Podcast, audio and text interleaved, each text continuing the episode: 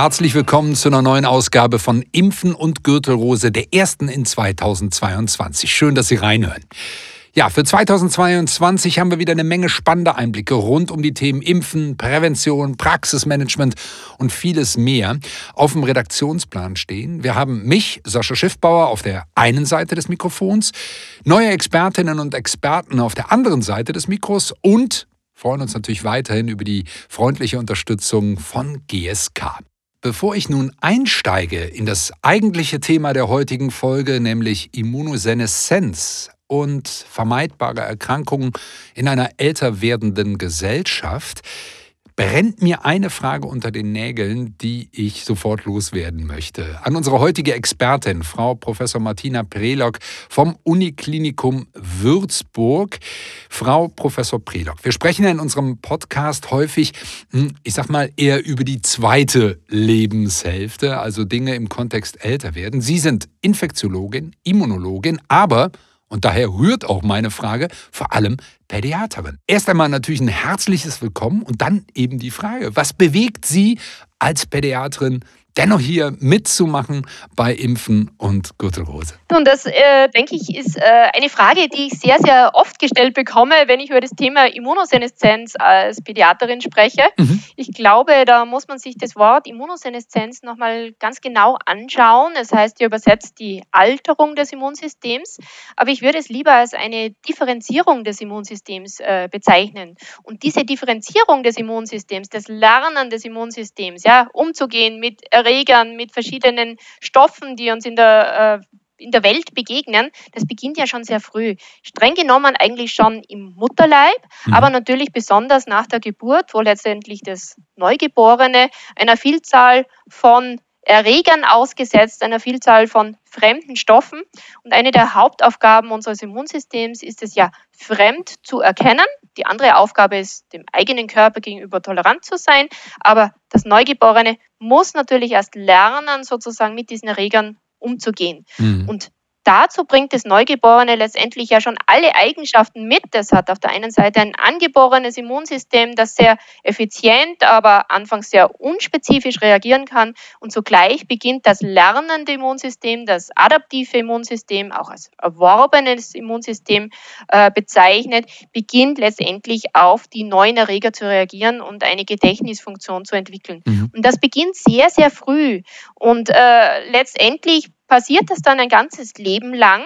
Und das Spannende ist, dass eben diese Differenzierung fortschreitet. Da gibt es dann noch ein paar Lebensabschnitte, wo das besonders relevant ist, zum Beispiel nach der Pubertät, wo eben ein Teil der Thymusdrüse, das ist sozusagen unsere Schulbank für die T-Zellen, wo sie lernen, letztendlich fremd und selbst zu unterscheiden, dass die dann nach der Pubertät auch sehr deutlich zu schrumpfen beginnt, weil hier ein Großteil sozusagen der Erreger prinzipiell schon mal gesehen wurde. Mhm gibt andere Lebensabschnitte, zum Beispiel wie eine Schwangerschaft. Auch da kommt es zu Umstellungen im Immunsystem, weil hier letztendlich hier eine erhöhte Immuntoleranz gefordert ist, damit es nicht zu Abstoßungsreaktionen äh, des Fetus kommt. Mhm, mhm. Und auf der anderen Seite dann den Lebensabschnitt des höheren Lebensalters, wo das Immunsystem so ein bisschen verlernt hat, diese Unterscheidung zwischen selbst und fremd herzustellen.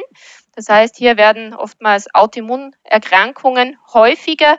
Die Inzidenz, die Anzahl der Neuerkrankungen steigt mit dem höheren Lebensalter von Autoimmunerkrankungen. Zugleich nehmen Krebserkrankungen zu. Das hat damit zu tun, weil das Immunsystem nicht mehr so effizient entartete Zellen oder Krebszellen abwehren kann. Mhm. Und äh, ein weiterer ähm, Faktor im höheren Lebensalter ist eben die schwächere oder schlechtere Reaktion auf Infektionskrankheiten, was wir sehr leidvoll bei der Covid-19-Pandemie gesehen haben, dass mhm. vor allem die Senioren sehr stark von schweren Verläufen betroffen waren. Das sind also verschiedene Lebensabschnitte, die wir hier betrachten können. Und wie gesagt, das startet früh und deshalb habe ich mich auch als Pädiaterin berufen gefühlt, sozusagen diese frühe Differenzierung, dieses Lernen des Immunsystems schon sehr früh zu untersuchen. Und man kann gerade von diesen Untersuchungen sehr, sehr viel ableiten, wie unser Immunsystem funktioniert und dann auch sehr viel auch übertragen in die anderen Lebensabschnitte. Und ich finde es äh, jetzt einfach aus Eitelkeit auch schön, dass Sie das so umbenennen sozusagen, dass es darum geht, dass es sich verändert, dass es ein dynamischer Prozess ist. Ich fühle mich gleich weniger alt. Ich hatte in der Ausgabe mit Herrn Dr. Frühwein, da sagte er, ab 40, wenn man so will, fängt das schon an, der Umbau des Immunsystems in Richtung Immunisenz, also weniger effektiv vielleicht zu sein. Und ich dachte schon, oh Gott, oh Gott, wo ich jetzt auf die 50 zugehe. Aber jetzt begreife ich, mein Immunsystem lernt einfach, es verändert sich und das ist in Ordnung. Also vielen Dank schon mal für diese Einordnung dass es nicht unbedingt was mit Alter zu tun hat. Jetzt haben Sie gerade einen Punkt ähm, gesagt, dass die, wir haben natürlich diese Veränderungen auf die Autoimmunerkrankungen werden mehr, die Krebszellen ähm, wir sind nicht mehr so gut im, im Aufräumen, ähm, das verändert sich. Und dann haben Sie gerade gesagt, die Infektanfälligkeit. Ähm, das, das müssen Sie mir noch so ein bisschen erklären, weil ich würde ja eigentlich denken, dass das Immunsystem jetzt ja auch schon viel mehr Infekte durchgemacht hat im Leben. Aber das liegt dann an einer, an einer verringerten Variabilität oder an einer verringerten Fähigkeit, auf diese Effekte zu reagieren. Wie muss man, wie kann man sich das erklären? Nun, der, das Neugeborene kommt letztendlich mit der Maximalausstattung des Immunsystems auf die Welt. Mhm. Das heißt, es ist extrem divers. Es äh, kann theoretisch gegen alle Erreger, die es in der Welt gibt, reagieren. Aber mit zunehmender Differenzierung wird der Blick schmäler. Das heißt, es ist nicht mehr ganz so offen für verschiedene Erreger, wird letztendlich äh, ist nicht mehr ganz so divers aufgestellt und gegen bestimmte Erreger entwickeln sich dann viele verschiedene Abwehrzellen, die dann als Gedächtniszellen auch bleiben. Die schützen sozusagen im besten Fall auch lebenslänglich. Aber an Diversität äh, sehen wir eben eine Abnahme des Immunsystems. Mhm. Das ist eh sehr gut begreifbar, zum Beispiel an der Thymusdrüse, die ich ja vorher als äh, Schule der T-Zellen mhm. bezeichnet hatte. Äh, diese ist maximal groß im Säuglingsalter, ein sehr riesiges Organ hinter dem äh, äh, Brustbein, das letztendlich hier diese ganzen Schulungsmaßnahmen auch übernommen hat, gerade für die T-Zellen. Und dieses Organ schrumpft dann, wird dann ab der Pubertät nochmals deutlich kleiner. Und äh, das muss ich Ihnen leider sagen, mit 50 Jahren haben Sie nur mehr 10 Prozent des Gewebes, des Thymusgewebes vorhanden. Das reicht aber normalerweise aus. Okay. Aber wir konnten feststellen an Untersuchungen bei ähm, älteren Erwachsenen, also 70, äh, 80 Jahre alt, äh, dass hier einfach eine verzögerte, eine schlechtere primäre Antwort da ist, zum Beispiel auf Neuerreger. Wir konnten das sehr schön untersuchen an einer Studie, wo wir eine äh, neue Impfung durchgeführt haben. Hier haben einfach diese äh, Immunzellen verlangsamt reagiert. Wenn man die aber dann geboostert hat, sozusagen nochmal extra erinnert hat, dann konnte man zeigen, dass doch eine sehr, sehr gute Immunantwort erreicht werden kann. Das ist auch der Grund, warum man zum Beispiel bei ähm, anderen Impfungen oft Wirkstoffverstärker, wir, wir nennen das Adjuvantien, dazugeben mhm. muss, um hier bessere Immunantworten zum Beispiel bei Senioren zu erzeugen. Das ist äh, dieser Aspekt, den man eben betrachten muss. Man lernt von der Epidemiologie, dass eben die Krankheitsschwere als auch die, äh, das Sterblichkeitsrisiko gegen Infektionskrankheiten zunimmt, einfach weil das Immunsystem nicht mehr ganz so fit ist und es ein bisschen verlernt hat, sozusagen effizient zu reagieren. Okay, ja, wunderbar, dass für diese Einordnung auch nochmal, dass wir natürlich, wenn wir ins Leben starten, quasi für alles, äh, was da kommen könnte, ähm, natürlich dann auch nochmal vielleicht durch die Muttermilch für das, was in der direkten Umgebung ist, vorbereitet sind und dann immer spezifischer werden, aber das in der Dynamik dann eben nachlässt. Sie haben zum Beispiel die Thymusdrüse ja jetzt mal angeführt, die sich dann verändert, also wo wir eine physiologische Veränderung haben. Das ist ja so eine intrinsische Veränderung, die wir alle durchmachen. Was beeinflusst denn die, die Entwicklung des Immunsystems in unserem Leben ähm, denn noch weiter? Also gibt es Faktoren, die von außen wirken ähm, und die dann unser Immunsystem in seiner Entwicklung beeinflussen? Definitiv.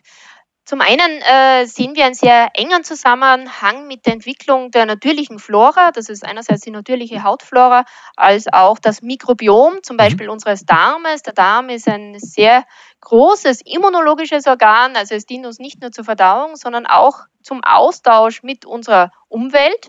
Und da haben wir gelernt, dass letztendlich der kindliche Darm, gerade wenn sozusagen die ersten Kontakte mit der Außenwelt kommen, wenn neue Nahrungsmittel verabreicht werden, wenn sozusagen äh, die Besiedelung des Darms stattfindet, dass hier sozusagen auch eine Art Priming des Immunsystems stattfindet, also letztendlich auch eine Art Training für das Immunsystem. Mhm. Hier wird sozusagen das Immunsystem ausgerichtet. Und das macht es an allen Schleimhautoberflächen, auch auf unserer Haut. Und so kann letztendlich sich der Organismus auf, einstellen auf die Umgebung, in die er lebt. Zum anderen tragen aber auch Impfungen einen ganz äh, wesentlichen Teil bei, letztendlich auch für unsere Immungesundheit. Wir haben einen sehr vollen Impfkalender, der uns gegen viele impfpräventable Erkrankungen schützen soll. Das ist wichtig. Wir sind Gott sei Dank in der glücklichen Lage, dass wir äh, durch die Masernimpfung keine Maserninfektionen mehr sehen oder nur mehr sehr, sehr wenige, zum Beispiel bei äh, impfkritischen ähm, Eltern und mhm. nicht geimpften mhm. Kindern. Also da hat sich sehr, sehr viel getan. Gerade durch diese Impfungen letztendlich wird unser Immunsystem auch nochmals trainiert um letztendlich sehr aktiv reagieren zu können. Also es sind viele Faktoren, die hier Rolle spielen. Natürlich auch äh, andere Umweltstoffe. Da laufen sehr viele Untersuchungen, inwieweit äh, verschiedene Umweltstoffe, denen wir ausgesetzt sind, ob die auch unser Immunsystem mit beeinflussen können. Denken Sie zum Beispiel an Allergien mhm. oder an Autoimmunerkrankungen, die vielleicht dadurch äh, ausgelöst, getriggert werden können. Mhm. Jetzt haben Sie gerade den Impfkalender angesprochen ähm, und, und die Qualität, die dahinter steht. Wenn ich da jetzt drauf schaue auf die Empfehlungen, dann ist es bis 18 relativ dicht und dann, und ich übertreibe jetzt, kommt eine Riesenlücke bis 60. Es sei denn, man, man, man verreist oder braucht spezielle Impfungen. Ähm, und manchmal erscheint es mir, also wenn ich meine subjektive mal nehme, auch das Leben, aber auch in der, in der, in der Praxis, wenn ich als Patient in die, in die Arztpraxis komme, dass so ein, naja, sagen wir mal außerhalb von Pandemien, dass das auch gar nicht mehr ein großes Thema ist, bis es dann mit 60 wieder Thema wird, weil wir da dann die Empfehlungen der STIKO haben. Ähm, Pertussis, Influenza, Pneumokokken, Herpes Zoster.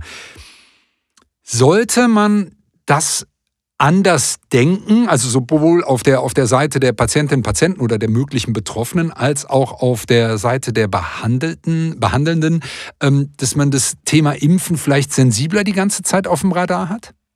Definitiv. Impfen sollte in jedem Lebensabschnitt ein Thema sein. Und ich denke, da sind gerade die niedergelassenen Ärzte gefragt, dass sie auch dieses Thema aktiv ansprechen, die Patienten aktiv, wenn sie zum Beispiel zu einer Vorsorgeuntersuchung kommen, zu einem äh, Gesundheitscheck-up, äh, sie auch erinnern, mhm. ihre Impfdokumente mitzunehmen, um letztendlich einfach mal zu checken, ja, welche Impfungen müssten auch wieder aufgefrischt werden. Und ganz ein großes Thema ist äh, gerade jetzt Impfen auch in der Schwangerschaft. Wir haben auch da gelernt, dass es gerade wichtig in dieser sehr sensiblen Lebensphase an Impfungen zu denken, weil das Immunsystem eben anders reagiert in der Schwangerschaft weil eben das Immunsystem stärker hinunterreguliert werden muss, um zu verhindern, dass es zu äh, Angriffe oder Abstoßungsreaktionen äh, auf fetales Gewebe kommt. Mhm, mhm, das, denke ich, ist ganz eine wichtige Patientengruppe, aber auch natürlich äh, Personen, die zum Beispiel zu Risikopersonen gehören. Ich denke jetzt an, an schwere äh, Atemwegserkrankungen wie Asthma zum Beispiel oder äh, Immunsupprimierte, aus welchen Gründen auch immer, ob das jetzt eine Krebserkrankung ist oder eine Autoimmunerkrankung, eine Transplantation. Also da gibt es auf jeden Fall auch Risikogruppen, an die man besonders denken muss und natürlich auch an die Haushalts- und äh, Arbeitsschulkontakte von mhm. diesen mhm. Risikopersonen. Also ich denke, Impfen sollte immer ein Thema sein. Das ist äh, mir auch ein persönliches Anliegen, dass es einfach aktiv angesprochen wird, wird und dass man nochmal ganz genau hinschaut, gibt es äh, Risikokonstellationen, wo man nochmal an spezielle Impfungen auch denken muss. Ja, ja, und äh, vielleicht ist das dann, wenn man das so sagen kann, auch ein, ein, positiver Effekt so einer pandemischen Situation, dass auch ich als Laie zumindest weiß, wo mein Impfausweis ist. Und so oft wie ich den jetzt im letzten anderthalb Jahren in der Hand hatte, hatte ich den davor eben einige Zeit nicht mehr in der Hand. Und auch da haben wir vielleicht ein anderes Bewusstsein. Ähm, eine Frage, wenn wir, wir haben inaktive Erreger, Varicellen-Zoster, darüber sprechen wir natürlich hier bei Impfen und Gürtelrose. Und es ist ja ein Erreger, der kann, wenn wir denn damit infiziert sind, seit Kindesbein in uns herumschwirren. Können Sie mir hier mal den, den Zusammenhang erklären, was das denn bedeutet jetzt unter dieser dynamischen Veränderung unseres Immunsystems zum Alter hin? Ähm, ist, Verändert das mit der möglichen Aktivierung der Viren etwas? Ähm, ist das was, was wir eben besonders im Auge haben sollten, auch wenn wir jetzt nicht Stichtag 60 Jahre alt werden, sondern vielleicht auch mal schon ab 50 mal drauf gucken? Oder ist das nur eine, eine akademische Überlegung? Ja, ich denke, das ist eine sehr, sehr wichtige Frage. Gerade die Herpesviren sind ja sehr, sehr spannende Viren, weil sie ja lebenslänglich in unserem Körper per persistieren. Das äh, sieht man eben sehr schön an den Varicella zoster Viren, die ja auch zu den äh, Herpesviren äh, mhm. gehören. Die bleiben letztendlich lebenslänglich in unseren Rückenmarksknoten, unseren Spinalganglien vorhanden, das heißt, die wohnen dort sozusagen, werden aber kontrolliert durch das Immunsystem. Das äh, zentrale Nervensystem ist ja ein immungeschütztes Organ, da haben ja prinzipiell äh, T-Zellen oder Antikörper nichts verloren, aber deshalb ziehen sich ja diese Viren auch dorthin zurück. Aber was spannend ist, dass letztendlich diese T-Zellen sozusagen wie Wächter vor dem zentralen Nervensystem sitzen und würde sozusagen dieses Virus reaktivieren, dann könnten T-Zellen das sehr aktiv und spezifisch abwehren. Mhm. Zugleich sind wir durch Antikörper, zum Beispiel gegen eine Windpocken, also eine Varizellenreinfektion, auch sehr gut geschützt. Nun ist es so, dass das Immunsystem, wie wir vorher gesprochen haben, ja schwächer wird mit dem Alter. Das heißt, mhm. die T-Zellen sind nicht mehr ganz so aktiv. Vielleicht gibt es auch Situationen, wo das nochmal deutlicher abgeschwächt wird, zum Beispiel durch Stress, ganz ein wichtiger Faktor für die Abschwächung der, der Immunität, aber auch äh, Chemotherapien, Immunsuppressiv oder ähnliches, führt zu einem Absinken dieser T-Zellen, die ja sozusagen bewachen sollten, dass das Virus nicht äh, herauskommen mhm, kann. Mhm. Und dann kann es eben passieren, dass diese Varizellen Zoster-Viren wieder aktiviert werden. Und die kann man sich vorstellen, die grappeln förmlich an den äh, Nervenfasern entlang bis zur Hautregion, die durch diese Nervenfasern angeregt wird. Das nennt man dann auch das Dermatom und entwickeln dann dort ihre Infektion und die typische Zoster-Erkrankung oder Gürtelrose. Mhm. Mhm. Und das ist ein sehr, sehr äh, interessantes immunologisches Beispiel, dass eben durch ein Versagen der T-zellulären Immunantwort ein latenter Virus nennen wir das, der sozusagen im Körper persistiert, wieder aktiviert werden kann. Das heißt, wir haben hier die Situation, dass gerade im höheren Lebensalter, wenn das Immunsystem nicht mehr so fit ist oder vielleicht immunsupprimiert ist, es dann wieder zu einer Aktivierung dieser Viren kommen kann. Und unterstreicht auch nochmal das, was Sie vorhin gesagt haben, dass wir nämlich je nach Lebenssituation, nach Risiko, persönlichem Risiko ähm, auch nochmal besonders hingucken müssen, auch wenn wir die 60 vielleicht noch nicht erreicht haben, weil aber das ja unsere T-Zellenabwehr da eben schwächen und beeinflussen kann. Ähm, es gibt den Begriff, und den hat auch die WHO, und wenn man sich das anschaut, vermeidbare Erkrankungen. Und dazu gehören gemeinhin Erkrankungen, die hm, durch eine einfache Lebensstilintervention beeinflusst werden könnten. Also Bluthochdruck ist zum Beispiel sowas. Da kann ich durch Stressreduktion, ich kann durch Ernährung was tun. Natürlich, wenn ich nicht rauche, vermeide ich im besten Falle Erkrankungen wie COPD etc. Also das sind alles vermeidbare Erkrankungen. Worüber ich gestolpert bin, dass Herpes Zoster auch als vermeidbare Erkrankung gilt. Und das verstehe ich nicht so ganz, weil egal wie ich mich bewege oder nicht bewege, das Virus habe ich ja nun mal in mir. Ähm, und wieso ist das eine vermeidbare Erkrankung? Können Sie mir das erklären? Ja, ich denke, vermeidbar insofern, da es ja zu den durch eine Impfung vermeidbare Erkrankungen mhm. gehört. Wir nennen das auch eben impfpräventable Erkrankungen. Und hier können wir tatsächlich etwas tun. Was machen wir mit der Zoster-Impfung? Im Prinzip erinnern wir das Immunsystem, dass es da doch einmal ein Varicella Zoster-Virus gab. Und das ist das, was wir letztendlich mit dieser Impfung erzeugen, eine Erinnerungsfunktion. Wir aktivieren sozusagen das Immungedächtnis. Das ist wie ein, ein Booster letztendlich für die spezifischen T-Zellen, die wir ja schon haben. Nur sind die unterdrückt oder nur in geringer Zahl vorhanden. Und diese werden dann wieder aktiviert, die erinnern sich, die können sich sozusagen wieder vermehren, die persistieren dann in unserem Körper und schützen uns dann letztendlich vor der Reaktivierung der latenten Virusinfektion. Also dadurch ist letztendlich Zoster eine vermeidbare Erkrankung und insbesondere die Folgeerkrankungen von Herpes Zoster. Das, wer schon mal eine Herpes Zoster Erkrankung gehabt hat, der kann davon berichten, dass das ja. eine sehr schmerzhafte Erkrankung ist, die durch diese gruppierten Bläschen im Dermatom entstehen. Es kann äh, akute ähm, Komplikationen geben, wie zum Beispiel eine Superinfektion durch Bakterien. Es kann zu äh, schweren eitrigen Entzündungen kommen. Es kann zu einer Dissemination der Erkrankung kommen. Es können mehrere Organe dann angegriffen werden, bis hin zu Zoster-assoziierten Todesfällen. Aber was besonders gefürchtet ist, das ist die postherpetische Neuralgie. Mhm. Das ist eine äh, sehr schmerzhafte Nervenschädigung, die durch diese Virusreaktivierung passiert. Und unter dieser leiden die Patienten dann oft noch Monate und Jahre lang. Und diese kann durch die Impfung ganz klar verhindert werden und reduziert werden. Also dadurch ist Zost eine vermeidbare Erkrankung. Was können wir am Lebensstil äh, ändern? Ich denke, da ähm, muss jeder so ein bisschen sich selbst an der Nase nehmen. Wo könnte er noch etwas verändern? Ein gesunder Lebensstil beugt natürlich auch ähm, jede Art von Immunschwäche vor, um das so auszudrücken. Das heißt, wir sollten danach trachten, unser Immunsystem immer fit zu halten.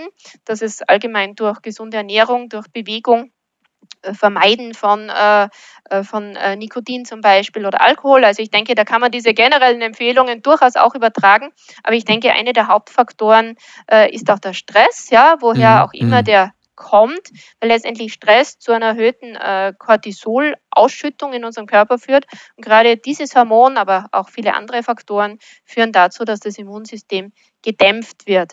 Und dadurch können letztendlich dann auch latente Infektionen vermehrt ausbrechen oder man kann auch leichter ähm, andere Infektionen erwerben. Vielen, vielen Dank, Frau Professor Martina Prelock, für diese Einsichten, für diese wunderbaren, klaren Erklärungen und für Ihre Zeit. Ich bedanke mich auch für Ihr reges Interesse. Danke. Erlauben Sie mir im Anschluss noch ähm, einen Hinweis. Wir haben nämlich in unserer Podcast-Serie Impfen und Gürtelrose auch eine Ausgabe mit einer Patientin, die aus ihrer Subjektive berichtet. Also da kann man mal so den Leidensweg bei Herpes Zoster, wie der sein kann, ganz gut nachempfinden und nachhören. Und wir haben mit Frau Dr. Anton aus Berlin auch mal darüber gesprochen, wie eben sich dieses Bewusstsein bei älter werdenden Patientinnen und Patienten heute verändert hat und was daraus resultiert für die Praxis. Hören Sie gerne mal rein und wenn Sie keine Folge verpassen, verpassen wollen von Impfen und Gürtelrose, ja, dann würde ich sagen, abonnieren Sie am besten die Sendung, dann entgeht Ihnen nichts mehr. Danke fürs Reinhören, bleiben Sie gesund.